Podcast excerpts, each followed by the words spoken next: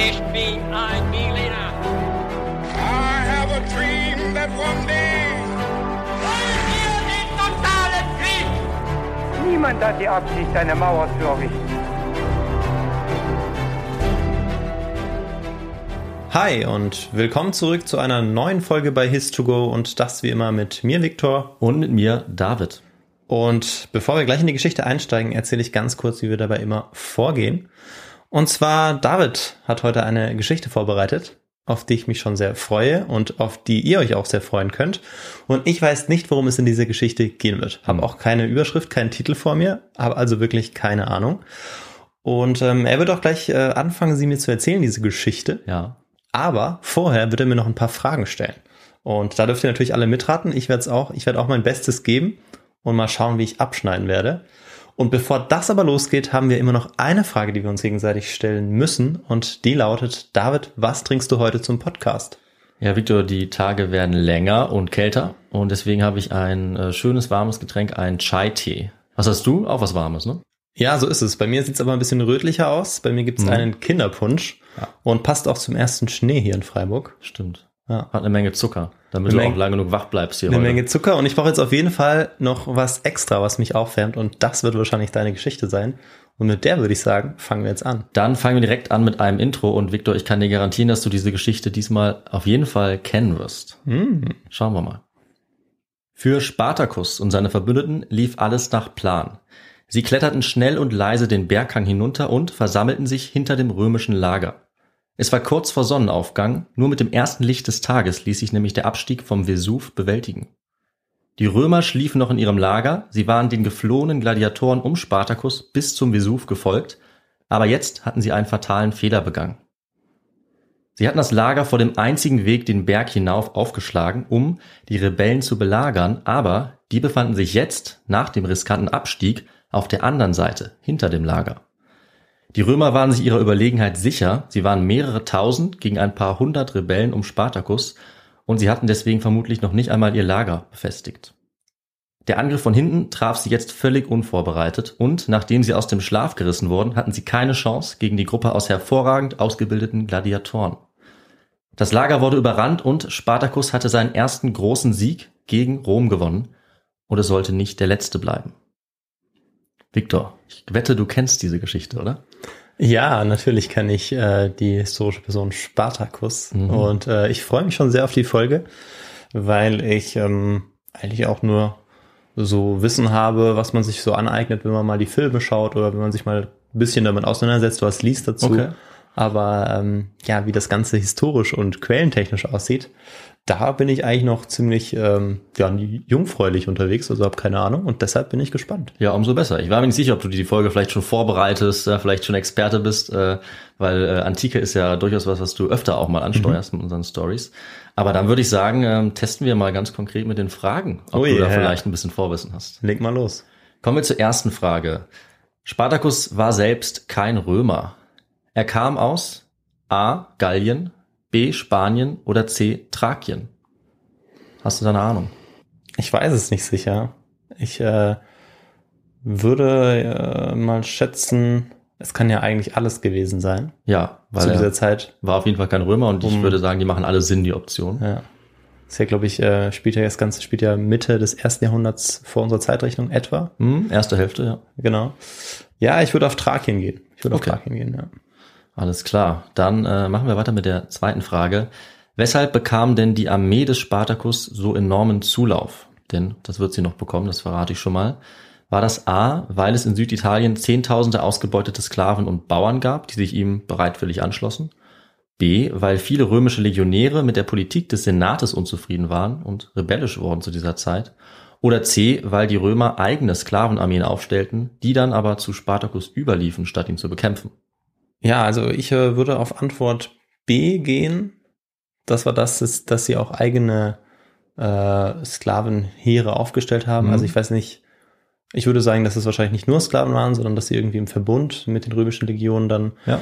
ähm, zusammengekämpft haben, aber das glaube ich schon mal gehört zu haben. Und versuch's damit. Okay, dann testen wir deine Vermutung. Das war Antwort C übrigens. Antwort C. Oh, Genau. Oh, ja. Macht ja nichts. Äh, alles klar, da werden wir gleich mal nachschauen. Vorher kommen wir allerdings noch zur letzten Frage. Die antiken Autoren sind sich einig. Spartacus starb A. im Kampf mit Rom auf dem Schlachtfeld und sein Körper wurde nie gefunden. B. auf der Flucht, als er von seinen eigenen Leuten erschlagen wurde. C. erst in hohem Alter, als er von den Römern entdeckt und getötet wurde. Oder D. nach einer Schlacht als Gefangener Roms, als er ans Kreuz geschlagen wurde. Ähm, also er wurde auf jeden Fall ans Kreuz geschlagen, soweit Mhm. ich weiß. Mhm. Es gibt ja diese äh, eine Straße, von der du uns wahrscheinlich noch erzählen wirst, wo ganz viele Ja, äh, gekreuzigt werden. Und die kommt vor, ja. ich würde mal sagen, er wurde dort auch gekreuzigt und deshalb nehme ich äh, diese Antwort. Mhm. Antwort D. Hm? Okay.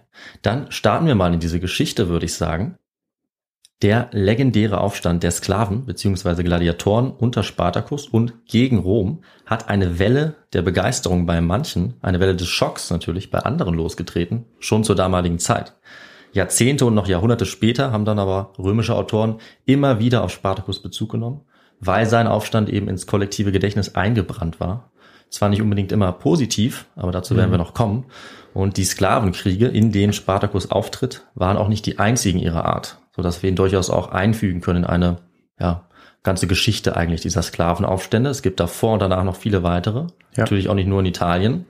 Und Aufstände von Sklavinnen und Sklaven oder hier auch von Gladiatoren sind keine Seltenheit in der römischen oder auch in der antiken Geschichte. Das liegt auch an der Rolle dieser Gruppen in der Gesellschaft.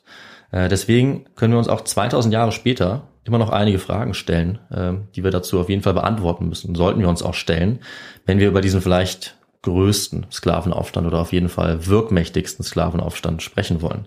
Also zum Beispiel, wie lebte die Gruppe der Sklavinnen und Sklaven in Rom? Was wissen wir über diese Sklavenaufstände in der römischen Geschichte? Was waren die Ursachen? Was waren die Wirkungen? Äh, Und natürlich, welche Rolle hat Spartacus gespielt? Wer war er wirklich? Diese Frage können wir uns stellen. Ob wir sie beantworten können, das müssen wir dann noch sehen. Und du merkst, Viktor, dafür brauchen wir einiges an Hintergrundwissen. Oder wie könnte man es auch ausdrücken, was wir brauchen? Wow, wir starten, wenn ich es richtig verstanden habe, direkt mit dem historischen Kontext, richtig? Das ist völlig richtig. Ja.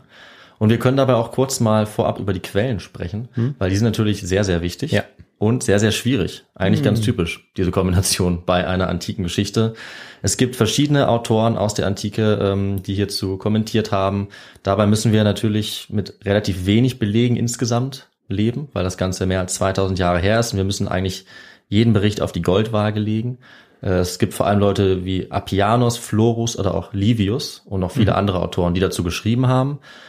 Viele Aufzeichnungen sind auch mit relativ großem zeitlichen Abstand entstanden. Das ist dann immer schwierig bei Quellen. Aber es gibt auch einige andere, die direkt zu dieser Zeit gelebt haben und das wirklich mitbekommen haben und darüber schreiben. Die haben natürlich alle unterschiedliche Ansichten, unterschiedliche Absichten auch mit diesen ja, Mitteilungen, mit diesen Aufzeichnungen und diese Geschichtsschreiber gehören auch alle zur Oberschicht. Das ist auch wichtig zu sagen. Also wir haben kein einziges Zeugnis zu diesem Ereignis, das von den Sklaven selber stammt. Ja, das ist äh, eigentlich ganz typisch für diese Zeit. Ich glaube, das kann man für fast jede Geschichte der Antike sagen, dass Ja, es so schriftliche es. Zeugnis nur aus der Oberschicht gibt. Genau, das muss man also alles, alles beachten und so ein bisschen filtern und vielleicht mit anderen äh, Kenntnissen, anderen Informationen, die man noch hat, abgleichen. Ja. Und wir schauen uns jetzt zunächst mal die Rolle der Sklavinnen und Sklaven an im Römischen Reich. Wie hat diese spezielle Gruppe gelebt? Also ja, eine Gruppe und ein Zustand, der für uns heute kaum noch vorstellbar ist, denke ich. Auch wenn es natürlich heute noch moderne Sklaverei durchaus gibt, sollte man nicht vergessen. Aber für die Menschen in der Antike war Sklaverei was ganz Alltägliches. Deswegen sollten wir uns fragen, woher kommt das? Auch ganz konkret, woher kommen die Menschen, die damals versklavt werden? Wie leben sie? Und ähm, ja, das kann uns auch zur Erklärung führen, warum sie mit diesem Leben wenig überraschend unzufrieden waren und warum es eben auch zu Aufständen kam. Und wo setzen wir da an? Wir begeben uns dafür erstmal ins Jahr 146 vor unserer Zeit. Also eigentlich alle Jahresangaben dieser Folge sind vor unserer Zeit. Sonst sage ich es nochmal extra dazu. Und zu diesem Zeitpunkt 146, Viktor, in welcher Situation ist Rom da? Kannst du uns das mal zusammenfassen? Puh, zusammenfassen soll ich das sogar. Ja, äh, vielleicht in zwei Sätzen. in zwei magst. Sätzen. Ähm, also Rom, da herrscht auf jeden Fall äh, eine Republik Mhm. vor, eine Republik, die äh, aber geführt wird von einer ähm, ja, Aristokratie, Ja. kann man sagen, ähm, einer Nobilität und von der Größe des Reichs her gesehen, also der Ausdehnung, da hat man gerade die Karthager besiegt und ähm, hat sich eigentlich schon zu einem Imperium langsam entwickelt, aber ähm, beispielsweise die Gallier und so, das kommt ja erst alles unter Cäsar, das steht noch alles vorne dran. So viel kann ich jetzt spontan dazu sagen. Ja. Und du wirst wahrscheinlich noch einiges hinzufügen. Ah, danke, das ist schon mal sehr gut. Also ich habe das so zusammengefasst. 146 vor unserer Zeit hat Rom eigentlich fast die gesamte damals bekannte Welt erobert, Hm. die sie eben kannten. Also für die Menschen im Mittelmeer beherrscht Rom wirklich die Welt, so wie sie sie kennen.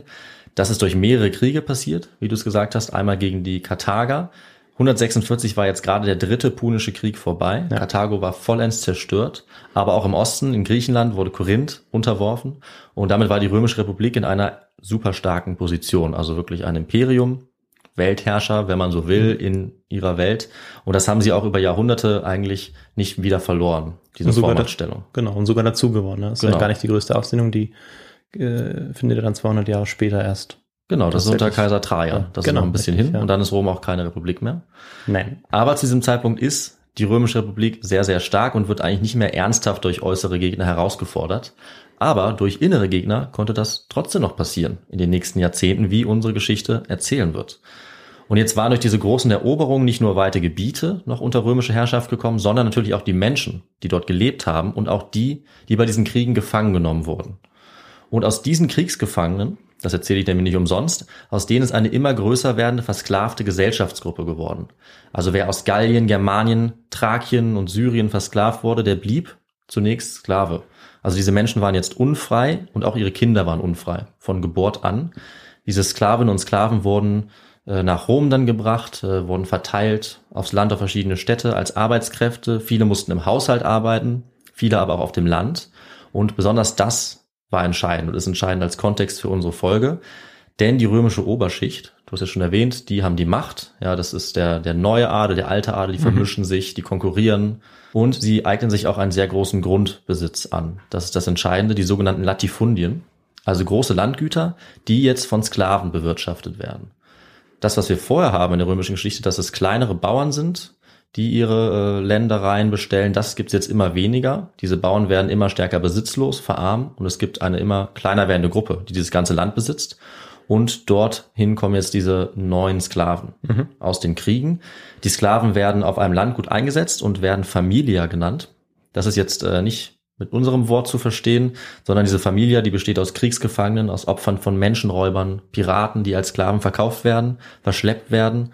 Die sprechen auch unterschiedliche Sprachen. Sie müssen alle extrem hart arbeiten, äh, oft unter unmenschlichen Bedingungen.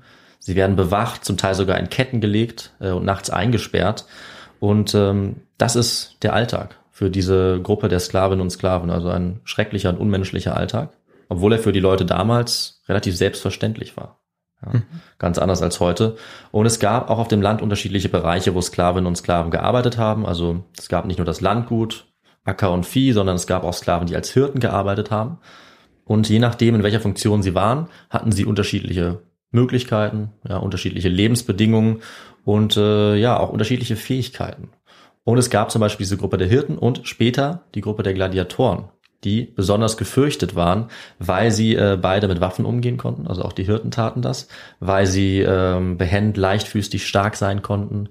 Ähm, die Hirten, weil sie zum Beispiel auch äh, auf dem Land waren, das heißt schnell agieren konnten, abhauen konnten, wenn sie wollten. Und die Gladiatoren, dadurch, dass sie natürlich äh, perfekt zum Kampf ausgebildet waren, dass sie als Gruppe jederzeit gefährlich werden konnten.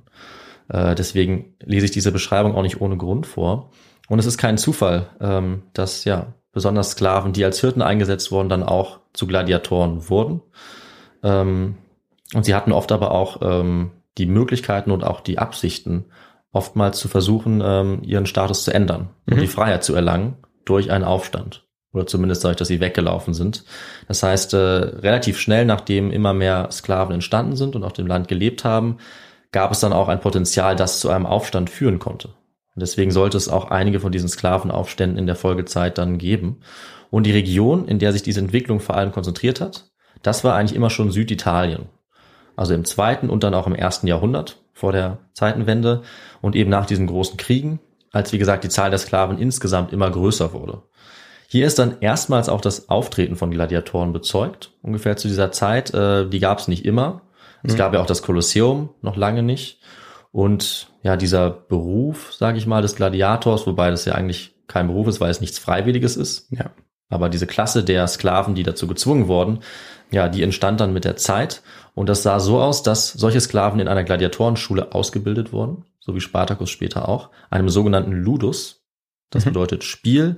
Äh, Sie waren in diesen Schulen untergebracht, also kaserniert. Und ähm, ja, wie die Hirtensklaven hatten sie eben Waffen zur Verfügung, waren bestens ausgebildet.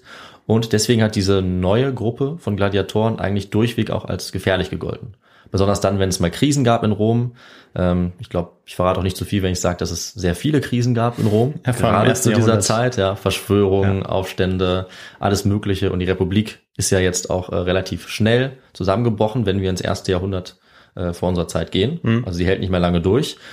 Im Jahr 63 zum Beispiel war die Republik bedroht durch einen gewissen Catilina. Ja. Den kennst du bestimmt. Der Den hatte eben seine gut. Verschwörung, die nach ihm benannt ist, durchgeführt. Und auch da ähm, war eine der ersten Reaktionen, die Gladiatoren, die es in Rom gab, bei dieser Verschwörung zu verteilen auf verschiedene Städte, damit sie sich nicht zusammenrotten konnten. Also das war immer schon eine Furcht. Und erst danach wurden sie dann wieder zurückgeschickt. Aber auch ein gewisser Gaius Julius Caesar war zum Beispiel Besitzer eines solchen Ludus. Als der seinen äh, Griff nach der Macht durchgeführt hat, den Rubikon überschritten hat, da hat man auch den Plan gehabt, seine eigenen Gladiatoren als kampfkräftige Gruppe gegen ihn antreten zu lassen, weil die unzufrieden waren mit ihm als, äh, als ihren Herr. Und sie wollten eben ausbrechen. Das heißt, wir sehen, wie gefährlich und wie schlagkräftig diese Gladiatoren eigentlich immer schon waren. Und das hilft ein bisschen dabei zu verstehen, wieso auch die Gruppe um Spartacus, zu der wir gleich kommen, dann eben ja sehr effektiv und sehr gefürchtet wurde innerhalb von kurzer Zeit. Ja, ist ja eigentlich auch ein hausgemachtes Problem, weil äh, Ja. ich meine, äh, die Gesellschaft braucht eigentlich äh, diese Gladiatoren nicht unbedingt. Sie sind ja eher zur Unterhaltung, werden sie gehalten. stimmt. Also ja, ich würde sagen, ist jetzt keine Dienstleistungsberuf im klassischen Sinne. Ja. Genau, äh, also ähm, können wir vielleicht irgendwann sagen, selber schuld, aber Ja, im Prinzip schon. Also sie, wenn man so will, bilden sich eine eigene äh, Gefahr heran, Ja, genau. eigentlich, die jederzeit ausbrechen kann.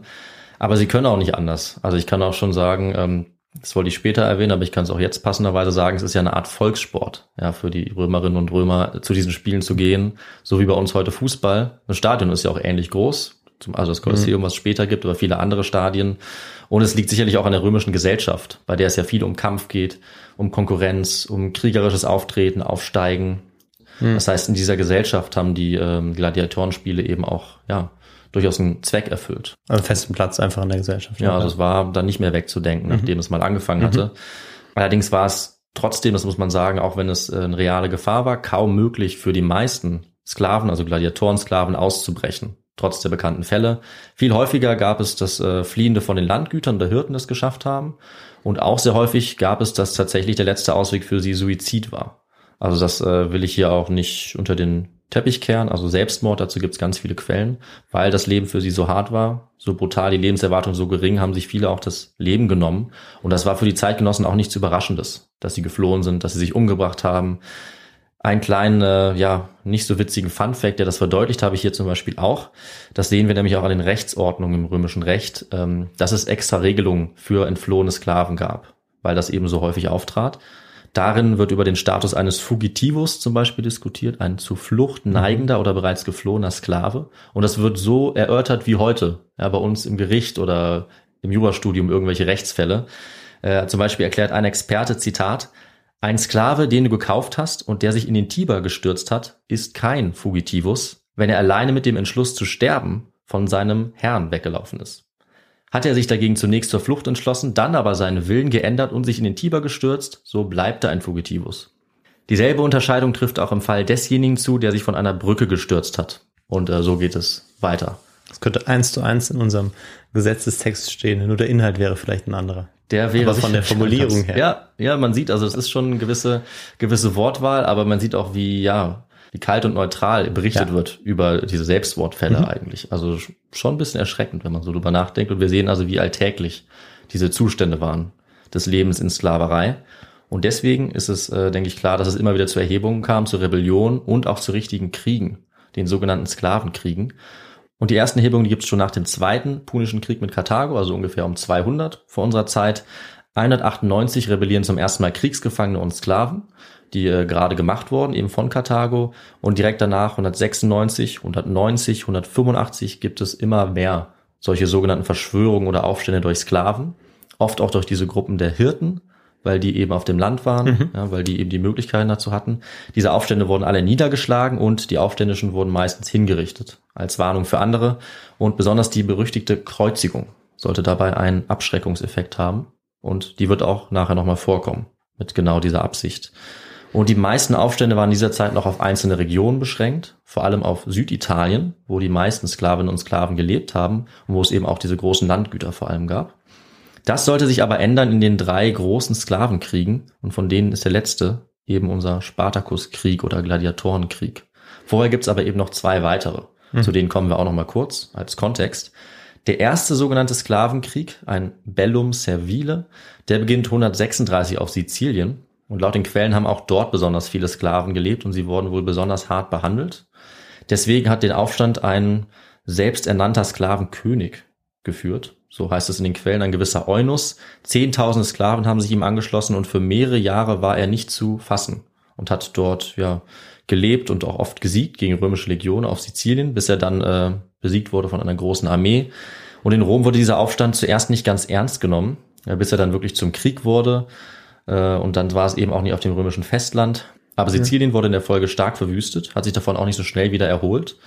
Allerdings war das für die Römer noch äh, nicht so sehr anders als andere bisherige Aufstände, weil es eben nur Sklaven waren, ja, gegen die sie gekämpft haben. Und vielleicht auch, weil es nur Sizilien war, was jetzt zu dieser Zeit noch gar nicht so lange in Besitz der Römer war. Genau, also es war eine Provinz für Ja. sie. Ja, es war relativ weit weg vom Kerngebiet des Reiches. Genau, und war ja vor, oder vor nicht allzu langer Zeit noch karthagisch. Genau, das haben wir auch schon äh, geklärt in einer Folge, ne? Richtig. Zu den Karthagern.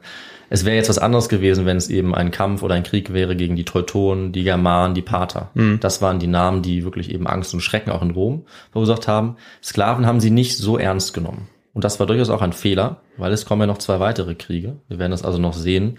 Und der erste Sklavenkrieg ist von Landarbeitern ausgegangen und von Hirten. Und beim zweiten ist genau dasselbe nochmal passiert, circa 30 Jahre später, ungefähr um das Jahrhundert.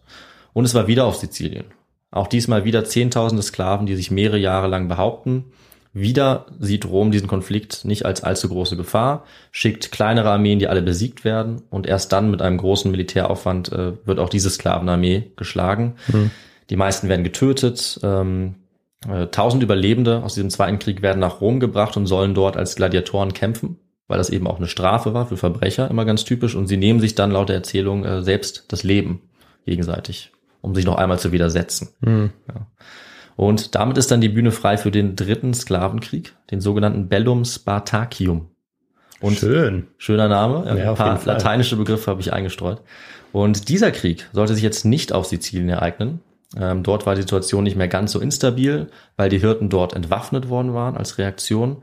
Es war also nicht auf Sizilien und auch nicht mehr auf einem Landgut oder bei der Gruppe der Hirten, wo es zum Aufstand kam, sondern in einer Gladiatorenschule, einem Ludus und zwar in der Stadt Capua in Süditalien, etwas nördlich von Neapel Mhm. wäre das so zur Orientierung. Und mittlerweile waren jetzt nach dem zweiten Sklavenkrieg wieder rund 30 Jahre vergangen. Also wir befinden uns jetzt für unsere Geschichte um das Jahr 70 vor unserer Zeitrechnung. Und Rom hatte jetzt mit einigen Problemen zu kämpfen. Es hatte zu dieser Zeit harte Kriege gegeben mit anderen italischen Stämmen auf der einen Seite, also auf der Region des Italiens, des heutigen Italiens, und auch mit Völkern äh, rund um das Gebiet von Rom herum. Es gab einmal den sogenannten Bundesgenossenkrieg. Da musste Rom gegen seine eigenen Verbündeten und Nachbarn kämpfen. Andere Italiker, so nennen wir die, die hatten eben auch die römische Kriegstakt in Organisation. Es war ein sehr blutiger und langer Krieg für alle Beteiligten. Dann war gerade erst auch ein Bürgerkrieg zu Ende gegangen, bei dem Sulla sich zum Diktator gemacht hat, sogar Rom erobert hat, was auch ein nie dagewesener Schock war eigentlich. Ähm, auf beides gehen wir jetzt nicht weiter ein, weil ich glaube, das wäre jeweils auch nochmal eine gute eigene Folge Ja, auf jeden Fall. würde ich mal sagen. Und dann gab es auch im Osten Kriege beispielsweise mit dem König von Pontos, Victor Richtig. Mithridates. Richtig. Und dazu gibt's auch eine Folge. Und wir haben gesehen, das war auch eine sehr große Herausforderung für Rom, wo die Vormachtstellung im Osten auch stark bedroht war. Ja.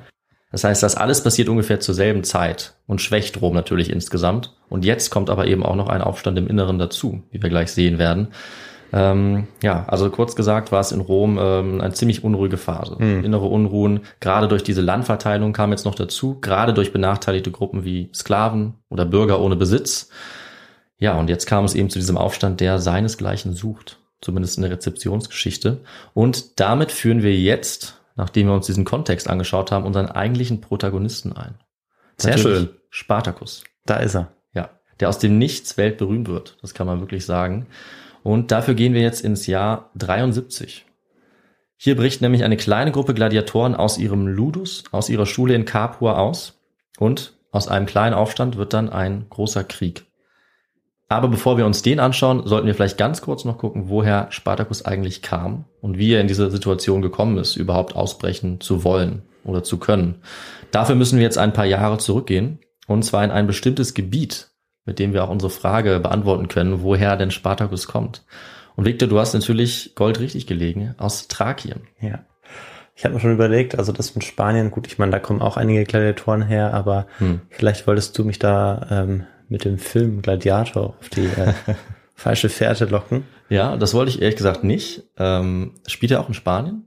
Der spielt nicht in Spanien, aber der Gladiator ist ja Spanier. Ah, ja, ja. so genannt. Hast recht. Und äh, ist, soweit ich weiß, ja eigentlich auch ein fiktiver Charakter. Ja, genau. Das ist auf jeden Fall ein fiktiver Charakter. Äh, genau.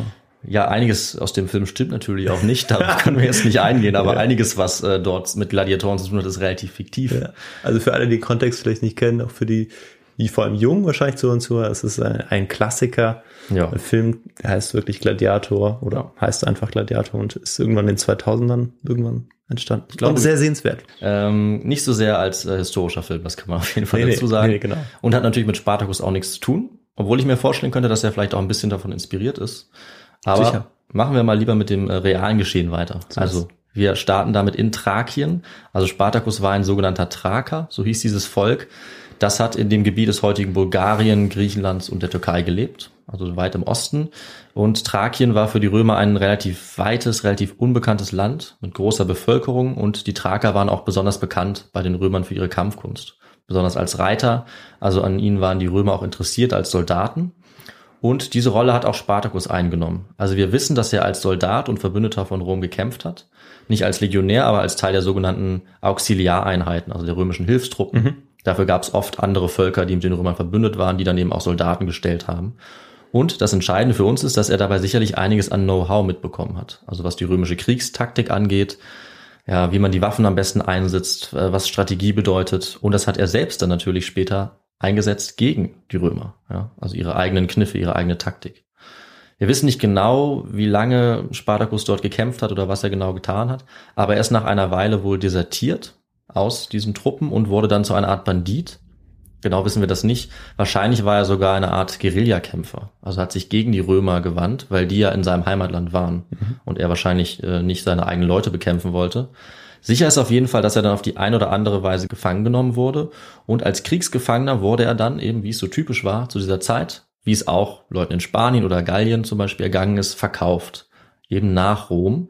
Und als kampferfahrener Sklave wurde er dann eben nicht Hirte oder Haussklave, sondern er wurde Gladiator. Aufgrund dieser Erfahrung, die eben erkannt wurde.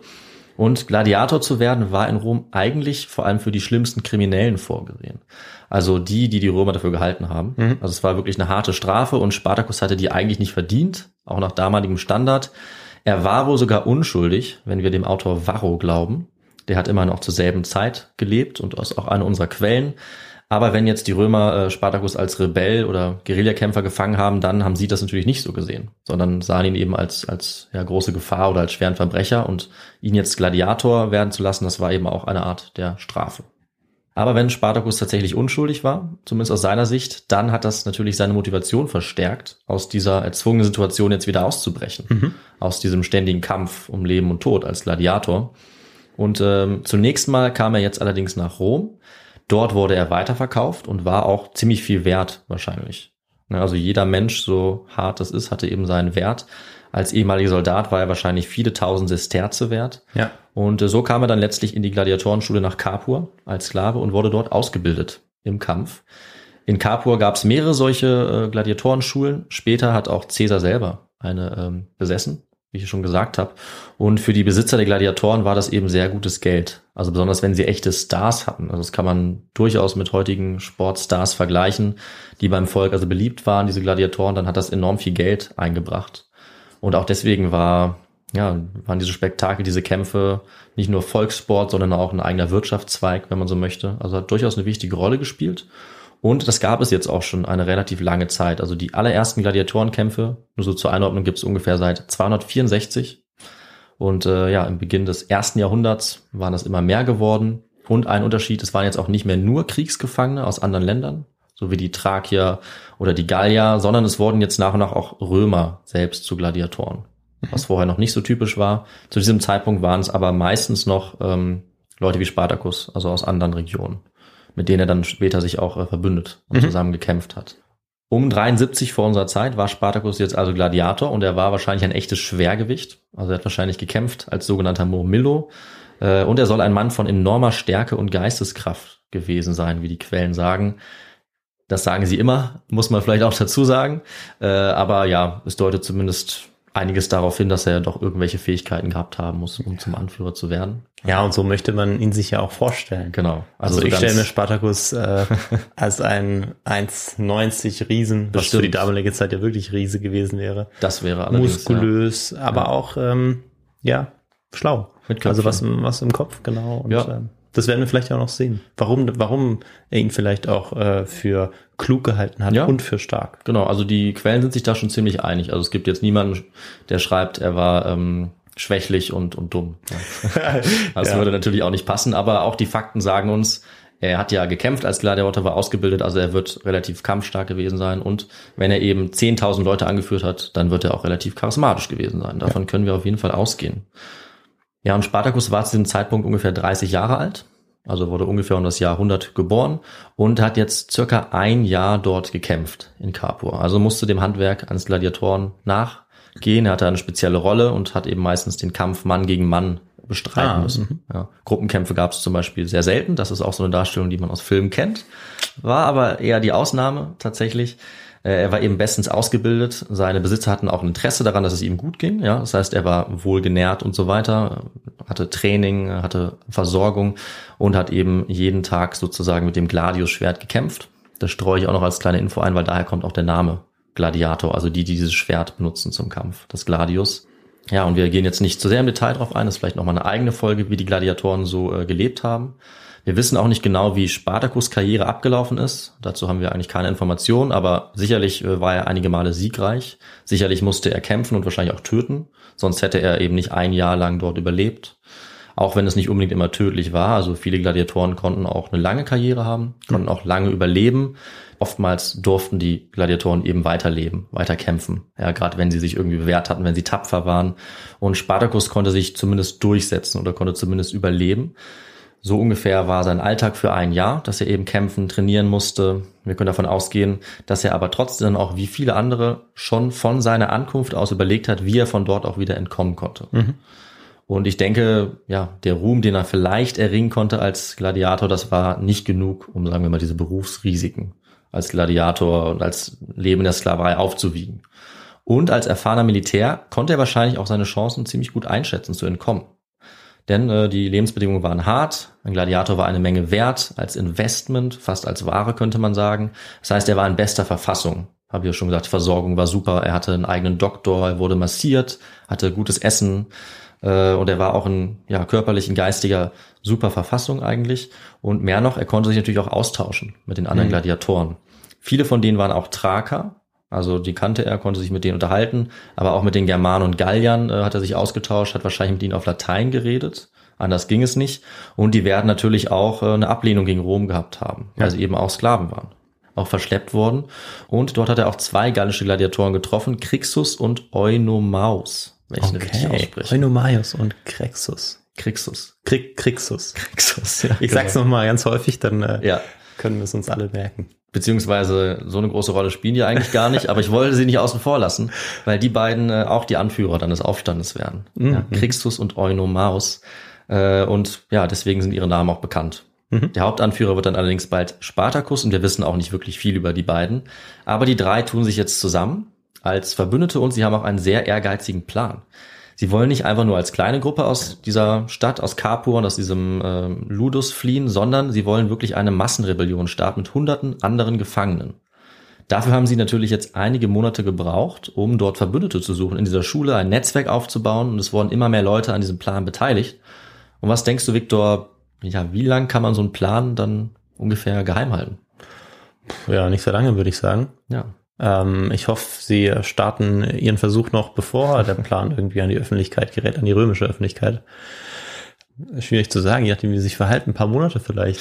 Ja, maximal. Also wir wissen es natürlich auch nicht ganz genau, wie so viele Details, aber es gibt äh, ja ziemlich schnell einen Verrat. Die Details sind schwammig, schon bei den antiken Autoren, aber es ist klar, dass jemand diesen Plan verrät und mit mehreren hundert Mitwissern ist es eigentlich auch selbstverständlich. Ob es jetzt ein anderer Sklave ist, jemand von außerhalb oder vielleicht auch eine Wache, die eigentlich bestochen wird, weil du musst eben sehr viele Leute einweihen, dann ist es ganz garantiert, dass eigentlich irgendjemand was verrät. Ja, jede, ich meine, jede potenzielle, jeder potenzielle Mann, Mhm. jede potenzielle Frau, die mit eingeweiht wird, wäre ja auch dazu in der Lage, dann den Verrat zu begehen, Ja. sodass eigentlich ja jede Person mehr äh, eine Gefahr darstellt. Das stimmt. Aber äh, du hast mit deiner Hoffnung recht. Und wir sind ja beide jetzt auch so ein bisschen auf der Seite der Sklaven irgendwie. Ist man Ja. automatisch bei dieser Story, ne? Und hofft, dass es klappt.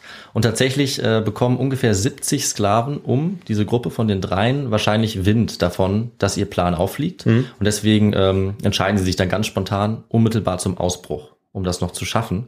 Sie sind jetzt erstmal unbewaffnet, aber sie sind fit und schlagkräftig. Und es gelingt ihnen jetzt mit dem Mut der Verzweiflung, die Küchen zu besetzen. Warum die Küchen? Ähm, weil in der Küche, ähm, ich habe keine Ahnung, David, ich weiß nicht, vielleicht ist da, sind da Messer? Ja, Äh, Echt? Ah, ja. okay, ja. Ich weiß nicht, vielleicht werden die ja woanders gelagert, weil sie wissen, Ja. okay, wenn die Gladiatoren da kommen, dann könnte es gefährlich werden. Ich gibt ja so ein Waffenlager oder so. Ja, gut, dass du damals nicht das Command hattest, sonst hätte das wahrscheinlich nicht geklappt. Aber tatsächlich sind in der Küche die ganzen Messer und auch die Spieße fürs Fleisch. Das heißt, die haben jetzt so ein paar rudimentäre Waffen und es gelingt ihnen dann auch, die Wachen zu überwältigen. Mit dem Wut der Verzweiflung und weil sie ja alle ausgebildete Kämpfer sind. Es geht ja immerhin auch um Leben und Tod und sie wissen auch ab diesem Zeitpunkt, die Strafe für das, was sie getan haben, ist auch der Tod. Sie haben also quasi auch nichts mehr zu verlieren. Und nachdem sie die Wachen überwältigen, schaffen sie es wahrscheinlich nachts in die Dunkelheit zu entkommen. Und wie gesagt, das Ganze höchstens ein Jahr nachdem Spartacus erstmals Gladiator wurde. Das heißt, wir befinden uns jetzt im Frühling des Jahres 73. Sie sind jetzt draußen und sie müssen jetzt so schnell wie möglich wegkommen von Capua, das wie gesagt ein Stück nördlich ist von Neapel. Und was denkst du, Victor, in welche Richtung gehen sie jetzt äh, am besten? Ähm, sie gehen in Richtung Süden. Ja. Ja. Und warum? Weil Rom nördlich liegt. Ja, genau. Und ähm, sie über den Süden äh, in die Freiheit fliehen wollen. So ungefähr. Also es wäre auf jeden Fall nicht so schlau, nach äh, Rom zu gehen, weil dort Ja. würden sie ihren Feinden direkt in die Arme laufen. Also gehen sie in eine andere Richtung. Auch weil sie ja wissen, dass äh, dort relativ große Landgrundstücke sind, Berge und eben auch viele Sklaven, Stimmt. wo sie potenzielle Verbündete haben könnten. Und wie es der Zufall wollte, ist dieser Gruppe um Spartacus dann auch direkt nach dem Ausbruch eine Lieferung an Waffen in die Hände gefallen. Sehr praktisch, nämlich Gladiatorenwaffen, die eigentlich für eine Schule in der Nähe auch bestimmt waren, sodass sie jetzt gleich ziemlich gut bewaffnet waren. Also guter Start. Ja, und was war jetzt die Reaktion auf den Ausbruch? Spartacus und seine Verbündeten hatten durchaus Glück, denn es gab in dieser Region in Capua nicht besonders viele Soldaten. Und aus Capua selbst wurde jetzt zwar direkt reagiert, aber es wurde nur eine kleine Gruppe losgeschickt. Die waren schlecht ausgebildet, schlecht angeführt. Das lag auch daran, dass ein Großteil der römischen Truppen außerhalb von Italien im Einsatz war. Zum Beispiel in Spanien, aufgrund eben der ganzen Konflikte, die es gab, auch im Osten des Reiches. Und auch hier haben wir wieder die Nachlässigkeit der Römer äh, so ein bisschen als Grund. Also die Verwalter und Militärs waren wieder der Meinung, wie bei den anderen Sklavenkriegen, dass diese Gruppe keine große Gefahr darstellte. Das war allerdings eine ziemliche Fehlentscheidung, wie sich dann bald herausstellen sollte. Und die Gladiatoren konnten jetzt diese kleine Gruppe aus Capua relativ leicht überwältigen und sich damit weiter ausrüsten. Also sie hatten jetzt den ersten Schritt und den zweiten Schritt getan. Sie hatten jetzt echte Militärausrüstung, was nicht unwichtig ist für die Schlagkraft dieser Truppe. Also Waffen und Rüstung, sie waren jetzt noch gefährlicher. Damit konnten sie jetzt die Umgebung ausplündern, konnten sich versorgen und haben dann auch bald die erste Verstärkung bekommen durch Sklaven aus der Umgebung. Und so sollte es jetzt in der Folge auch immer weitergehen. Also je mehr Erfolge sie hatten und je mehr sie im Süden herumgezogen sind, desto mehr haben sich ihnen Sklaven, aber auch verarmte Bauern angeschlossen, die eben keinen anderen Ausweg gesehen haben oder die einfach äh, ja die Erfolgsaussicht gesehen haben. Und äh, du ahnst vielleicht, dass das die Antwort auf eine unserer Fragen ist, Ja. woher diese ganzen Leute kommen. Ne? Du hattest ja überlegt, dass ein Sklavenheer von Rom aufgestellt wird. Ja, also ein Sklavenheer an sich, äh, ja, hätte mir eigentlich schon zu suspekt vorkommen können. Ah, ich dachte ja. vielleicht eben äh, Sklaven, die äh, die römischen Legionäre unterstützen und ähm, dadurch dann, Ja. also ein bisschen so die Vorform Mhm. der Auxiliartruppen. Das stimmt. Wobei das okay. keine Sklaven Ja. waren natürlich, aber Mhm. die waren ja auch oft weniger gut ausgerüstet und hatten, haben nicht zu denselben Bedingungen gekämpft wie die anderen Legionen. Dann würde ich dir eigentlich mit dieser Begründung doch auch einen halben Punkt geben. Ja. Weil ähm, ich habe es zwar jetzt nicht erwähnt, aber es kommt doch immer vor, dass die römischen Truppen, die da losziehen, auf dem Weg zur Schlacht oder zu Spartacus nach Süden auch immer Leute rekrutieren aus der Umgebung. Und wenn man das so sieht, hast du dann doch irgendwie auch recht. Ja. Das habe ich gar nicht bedacht. Sie haben eben keine große Sklavenarmee aufgestellt, aber beide haben eigentlich aus der Region immer eben Leute rekrutiert. Das kann man schon sagen. Die meisten Sklaven werden aber eben eher zu Spartacus Ja, gegangen sein. Und aber eben auch viele Bauern, die jetzt eben aufgrund dieser Landverarmung ähm, ja mittellos und besitzlos waren. Also römische Bauern, ne? Genau, also durchaus römische Bauern. Das heißt, wir hatten auch römische Bürger aller Wahrscheinlichkeit nach, die mit Spartacus gekämpft haben gegen Rom. Ganz viele waren aber eben Sklaven, die aus anderen Regionen kamen, also Thrakien oder Gallien. Das war also der Kern dieser Truppe. Und weil die jetzt immer größer geworden ist, war dann die nächste Reaktion, jetzt doch etwas stärker zu äh, agieren und eine Truppe aus Rom direkt loszuschicken. Das waren jetzt mehrere tausend Soldaten und Spartacus war aber auf der anderen Seite auch schon der Anführer einer Gruppe aus einigen hunderten Mann und äh, sie waren gut ausgebildet, gut ausgerüstet und Spartacus war eben durchaus auch ein cleverer Stratege und was dann passiert ist, das haben wir ja im Intro schon gehört. Mhm.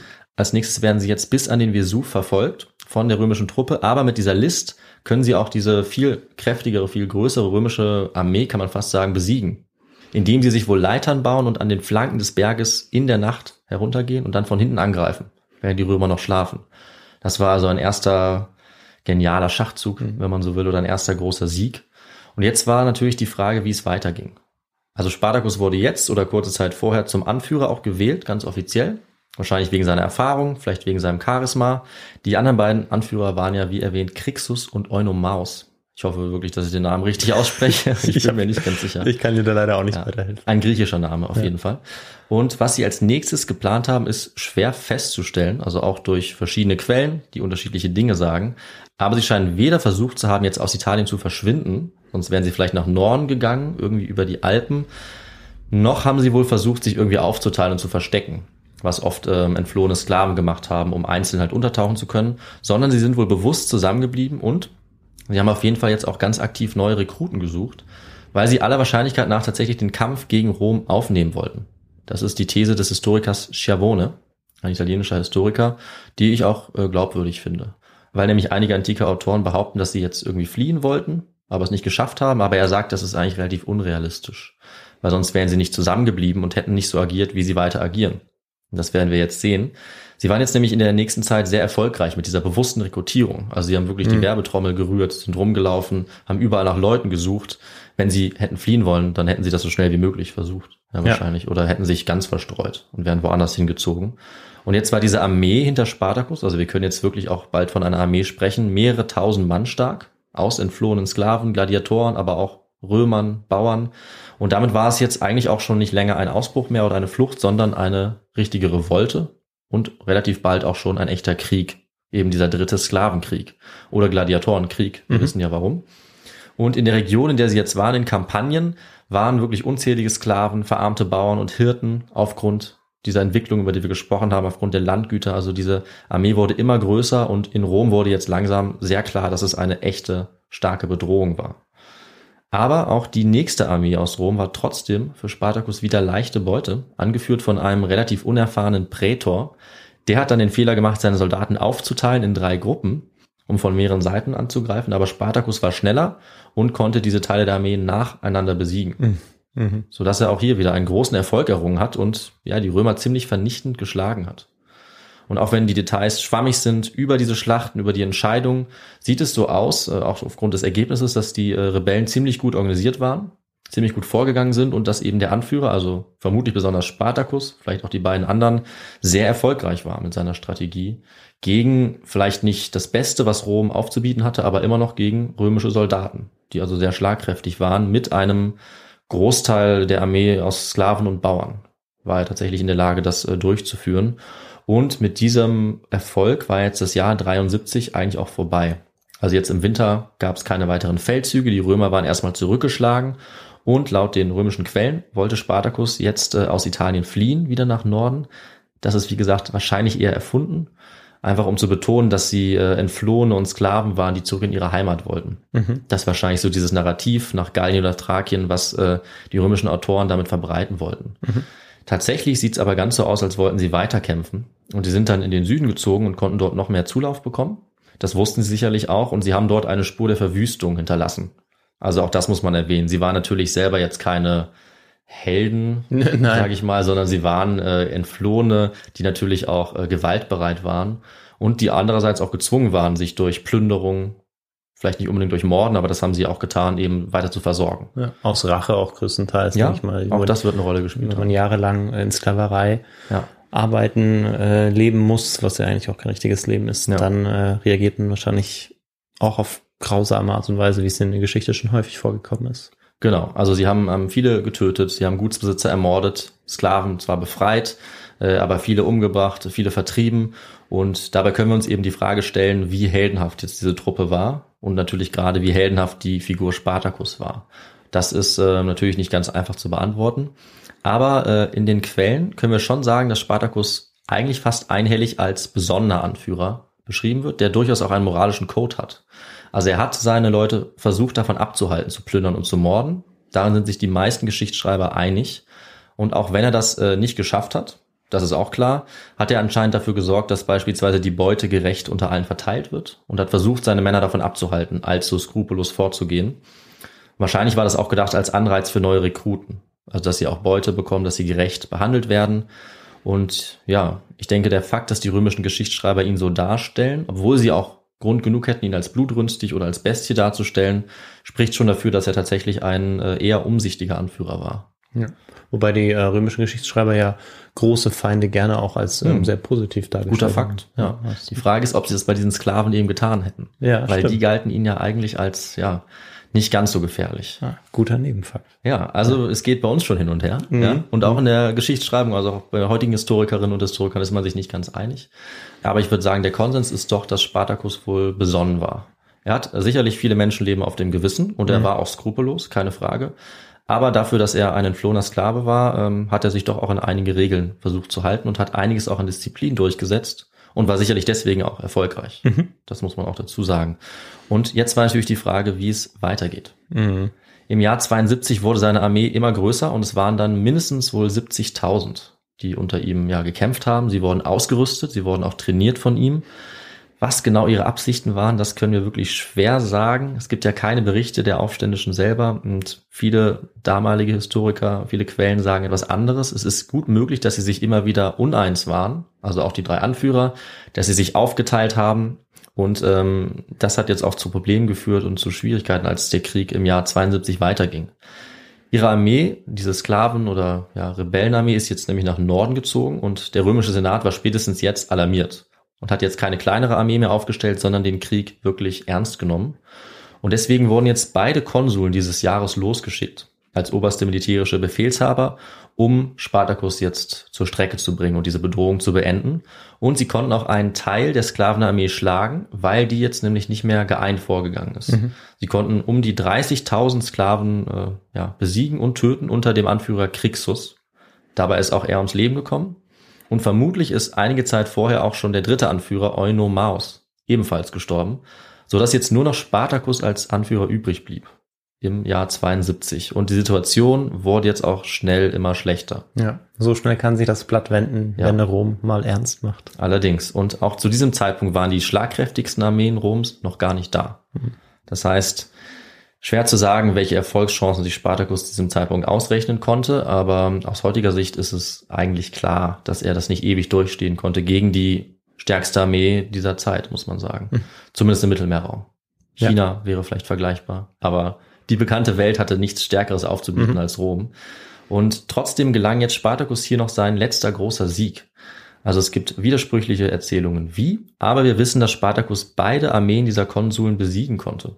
Also sogar diese großen, weit aufgestellten römischen Armeen mit, mit tausenden Soldaten in Italien, wahrscheinlich sogar relativ nah an Rom dran, so dass es also wirklich Panik gab auf Seiten Mhm. der Römer. Die konnte er jetzt besiegen. Zwar ziemlich vernichtend und das war natürlich ein großer Schock für Rom und ein klares Zeichen, wie gefährlich die Situation war, dass es jetzt einen echten Krieg gab, mitten im Kerngebiet des Römischen Reiches, was eigentlich unvorstellbar war. Also früher waren die Germanen mal eingefallen ähm, und das war schon ein Schock für Rom, aber jetzt hatte man eigentlich nicht damit gerechnet, dass es noch solche inneren Bedrohungen gab. Zumindest nicht durch eine Sklavenarmee, sondern eher durch die Römer selber. Durch die Römer selber. Durch Feldherren wie Sulla oder Caesar. Aber dass äh, eine Gruppe wie die Sklaven äh, so einen Krieg vom Zaun bricht in Rom selbst, das war ein Schock. Ja, seit Hannibal wahrscheinlich äh, Ja, auch nicht gesehen. Genau, dass tatsächlich so eine Bedrohung in Rom Ja. selber ist. Wobei natürlich Caesar äh, ja auch nicht mehr lange auf sich hat warten lassen und auch wieder sowas ähnliches gemacht hat. Aber er ist ja Römer. Ja, genau, er war eben Römer selber. Und äh, Caesar ist eigentlich ein ganz gutes Stichwort, denn jetzt in dieser Situation, wo Rom ja fast am Abgrund stand, je nachdem, wie gefährlich das wirklich war, das ist natürlich schwer zu sagen, aber sich sicherlich so gefühlt hat. In dieser Notsituation wurde jetzt ein Mann nach Rom gerufen, der letztlich diesen Sklavenkrieg gewinnen konnte. Und das war ein späterer Verbündeter von Caesar. Victor, möchtest du raten, welcher bekannte Politiker und Feldherr das vielleicht war? Ähm, das müsste Pompeius gewesen sein. Magnus Pompeius? Sehr guter Tipp, der kommt gleich vor. Es gibt noch einen anderen, der dir vielleicht noch einfallen könnte, der auch dazu passt. Also von dem Tri Triumvirat gibt es ja noch Crassus. Ja, das ist er auch. Ah, Genau. ich dachte, das wäre als, äh, der wäre vor allem dafür bekannt, ähm, dass er sich um die Finanzen gekümmert hat und eigentlich kein großer Feldherr gewesen ist. Ja, das ist äh, seine spätere Rolle, also im Triumvirat. Ne, man sagt ja, er hat das Geld geliefert, Ja, ja, Caesar genau. die Truppen, ja, und Pompeius war natürlich auch War dabei. ein, ein großer Feldherr. Ja. Aber Crassus war durchaus erfahren, äh, hatte unter Sulla gedient, also war erfahren im, äh, im Befehl über Soldaten und seinen eigentlichen Sporn, also seinen eigentlichen großen Ruhm, den hat er sich genau jetzt verdient, nämlich mit diesem Krieg gegen die Sklaven. Ja. Und Pompeius war, glaube ich, auch im Osten äh, zu der Zeit und hat dort die Kriege geführt gegen die Pontier vielleicht. Er war oft im Osten und jetzt war er im Westen. Nein, Ja. wirklich. Knapp daneben. Ah, aber 50-50. größtenteils war er im Osten. Ja, das stimmt. Wo war er? In Spanien dann? Ja, völlig Spanien, richtig. Er war gerade in Spanien, aber du hast natürlich total recht, er hat ja sogar den Osten Roms auch neu geordnet. Genau, ja. Also Später. grundsätzlich hast du recht. In dieser Situation waren beide aber erst nicht da. Hm. Crassus war nicht da, Pompeius war nicht da. Jetzt wurde Crassus, der auch einen sehr besonderen Namen hat, ich muss aufhören, den auch so oft zu sagen. Crassus, dieser Mann wurde jetzt, dann sagst du ihn direkt nochmal. oh Mann. Dieser Mann wurde also nach Rom gerufen, Marcus Licinius Crassus, bevor er noch berühmter wurde und sein Triumvirat äh, gegründet hat. Und er war äh, erfahren, hat eine schlagkräftige Armee aufgebaut aus sechs Legionen, also rund 30 bis 50.000 Soldaten. Und diese Armee war eigentlich für die Rebellen letztendlich nicht mehr zu schlagen. Also mit den Mitteln, die sie hatten, mit den unerfahrenen Kämpfern, den Sklaven, war das Ende jetzt eigentlich unaufhaltsam näher gerückt. Und im Süden Italiens sind die beiden Armeen dann aufeinander getroffen. Also Spartacus konnte von dort oder wollte von dort auch nicht mehr entkommen und Crassus ist eben in den Süden gezogen und Spartacus musste immer weiter zurückweichen. Und in Regium, ganz im Süden an der Meerenge zu Sizilien, wo man also übersetzen kann, dort war seine Flucht zu Ende und die Rebellen steckten dort fest. Es gab noch den Plan, in letzter Sekunde zu fliehen. Äh, Sie wollten Piraten bezahlen, um überzusetzen nach Sizilien, aber tragischerweise wurden sie betrogen und die Piraten haben das Geld genommen, ohne ihnen dann zu helfen bei der Überfahrt. Ja, und jetzt war Spartacus Armee unter Belagerung durch Crassus und die Lage war noch aussichtsloser, als eben ein weiterer bekannter Feldherr aus Spanien zurückkehrte. Ich wollte dich fragen, wer das ist, aber wir haben es ja schon beantwortet, Victor. Jetzt kommt nämlich eben Pompeius auch noch und tritt auch noch auf dieses Spielbrett. Und Victor, ich frage dich aber trotzdem, was glaubst du, hielt jetzt Crassus davon, dass Pompeius äh, ihm zur Hilfe eilen sollte?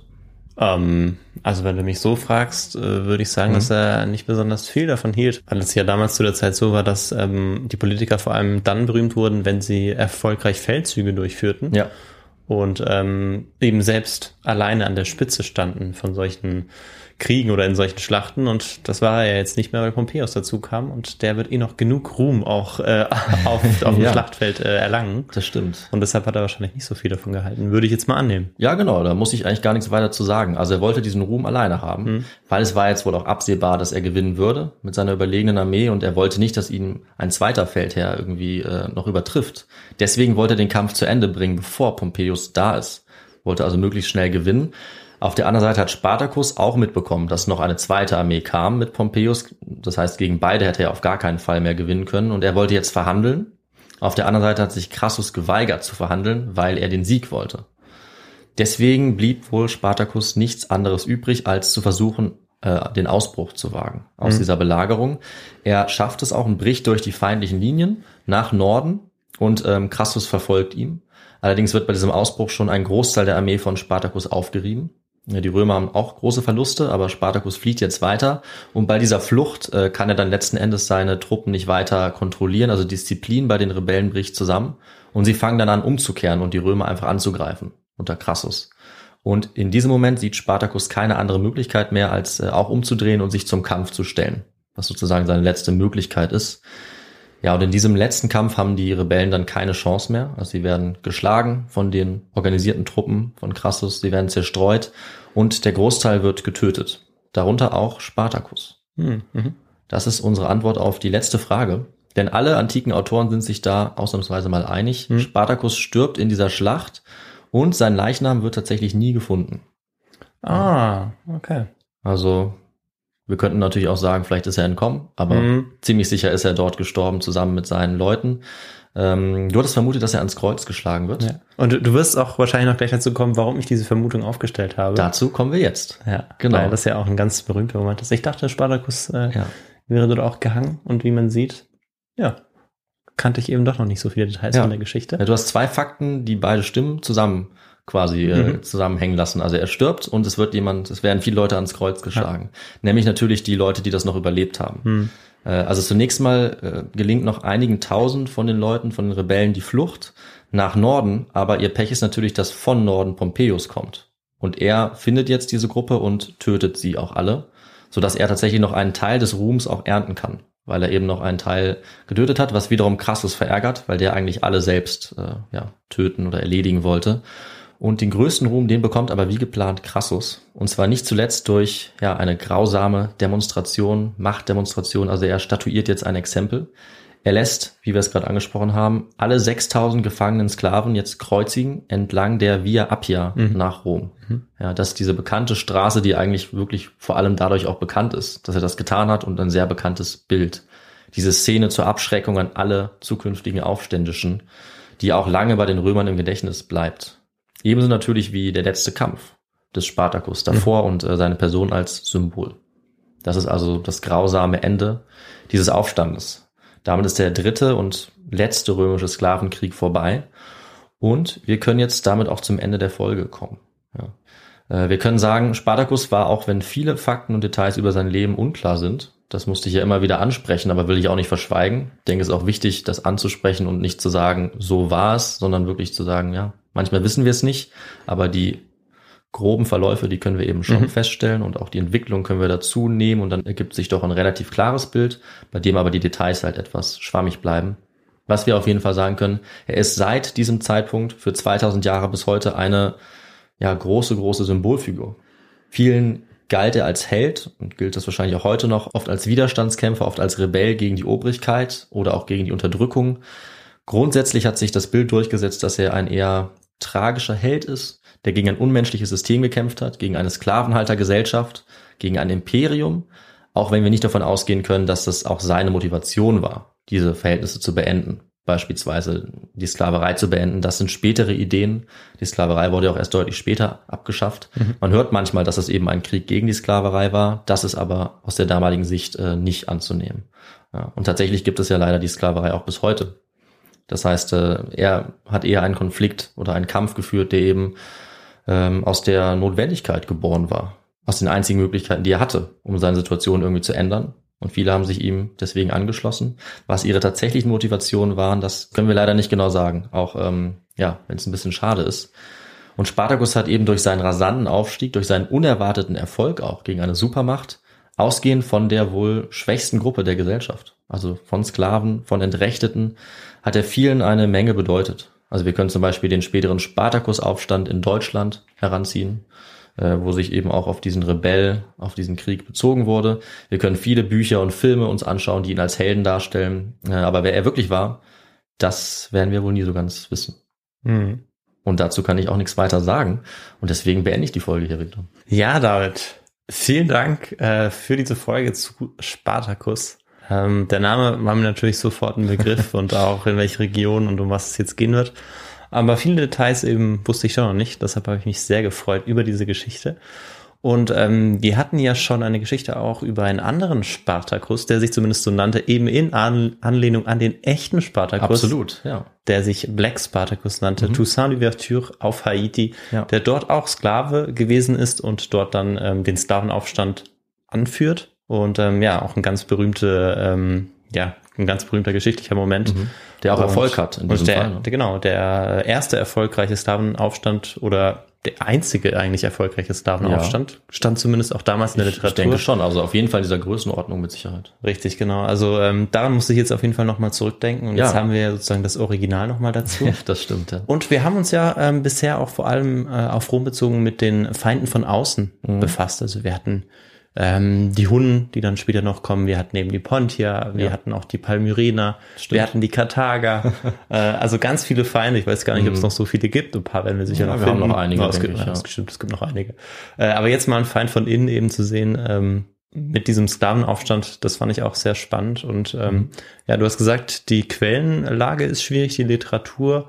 Ähm, vielleicht gibt's ja da was. Also ein Buch, das du empfehlen kannst, ein Sachbuch, das Klar. ähm, gut die Quellen zitiert und ähm, ja, das sich auch schön lesen lässt vielleicht. Ja, jein. Also ich kann, äh, zum ersten kann ich dir auf jeden Fall was anbieten. Es gibt nämlich von Kai Brodersen, deutscher Althistoriker, der ziemlich bekannt ist, das Buch Ich bin Spartacus, Aufstand der Sklaven gegen Rom.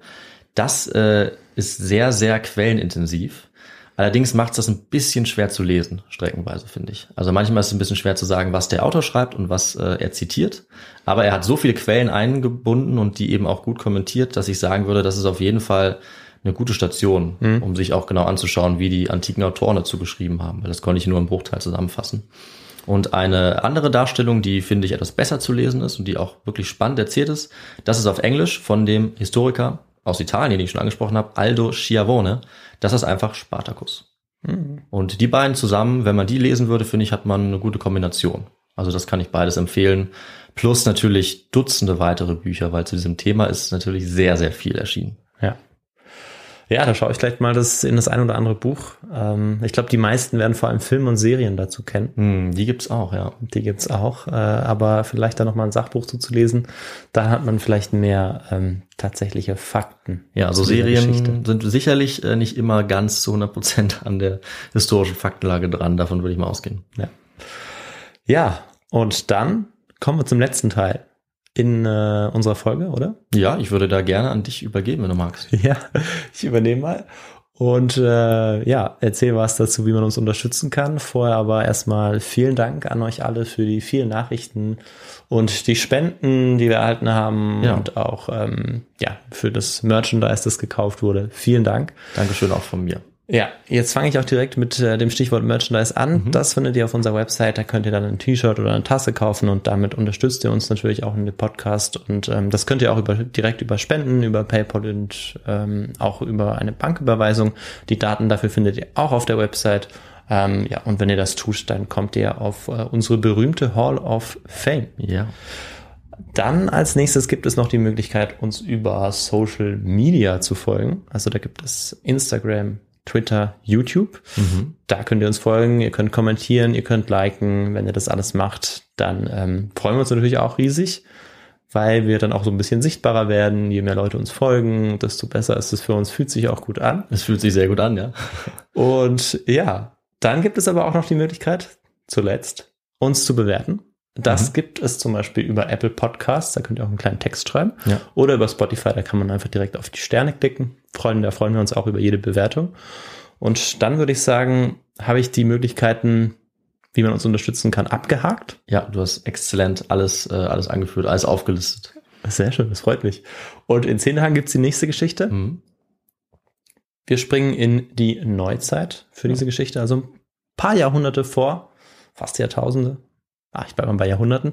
Und Okay. ähm, werden uns dann mit einer neuen Geschichte befassen, die, äh, in der es um was ganz anderes gehen wird. Ja, super. Ich gut. Aber ich glaube, es äh, wird sehr spannend werden. Da bin ich mir sicher, dass es spannend wird und ich äh, freue mich sehr drauf. Und das wird dann ja in zehn Tagen der Fall sein. Richtig, genau.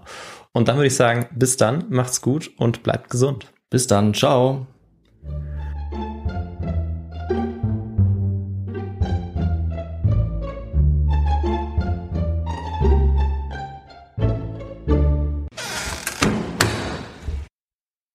Crixus und Euna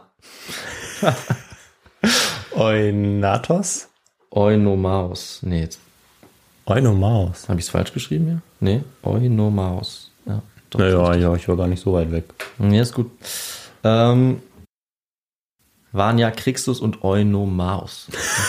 das musst Nein. du nochmal machen. Das ist so. Ich würde sagen, das schneiden wir raus. Ich schneide das immer raus. Also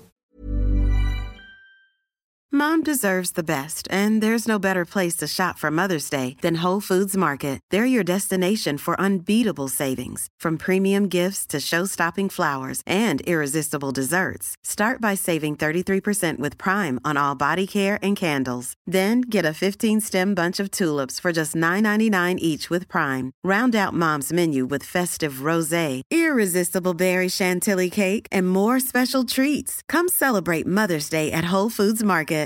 Here's a cool fact a crocodile can't stick out its tongue. Another cool fact you can get short term health insurance for a month or just under a year in some states. United Healthcare short term insurance plans are designed for people who are between jobs, coming off their parents' plan, or turning a side hustle into a full time gig. Underwritten by Golden Rule Insurance Company, they offer flexible, budget friendly coverage with access to a nationwide network of doctors and hospitals. Get more cool facts about United Healthcare short term plans at uh1.com. Hi, I'm Daniel, founder of Pretty Litter. Did you know cats tend to hide symptoms of sickness and pain? I learned this the hard way after losing my cat, Gingy. So I created Pretty Litter, a health monitoring litter that helps detect early signs of illness by changing colors, saving you money and potentially your cat's life. Pretty Litter is veterinarian developed, and it's the easiest way to keep tabs on your fur baby's health right at home. Go to prettylitter.com and use code ACAST for 20% off your first order and a free cat toy. Terms and conditions apply. See site for details.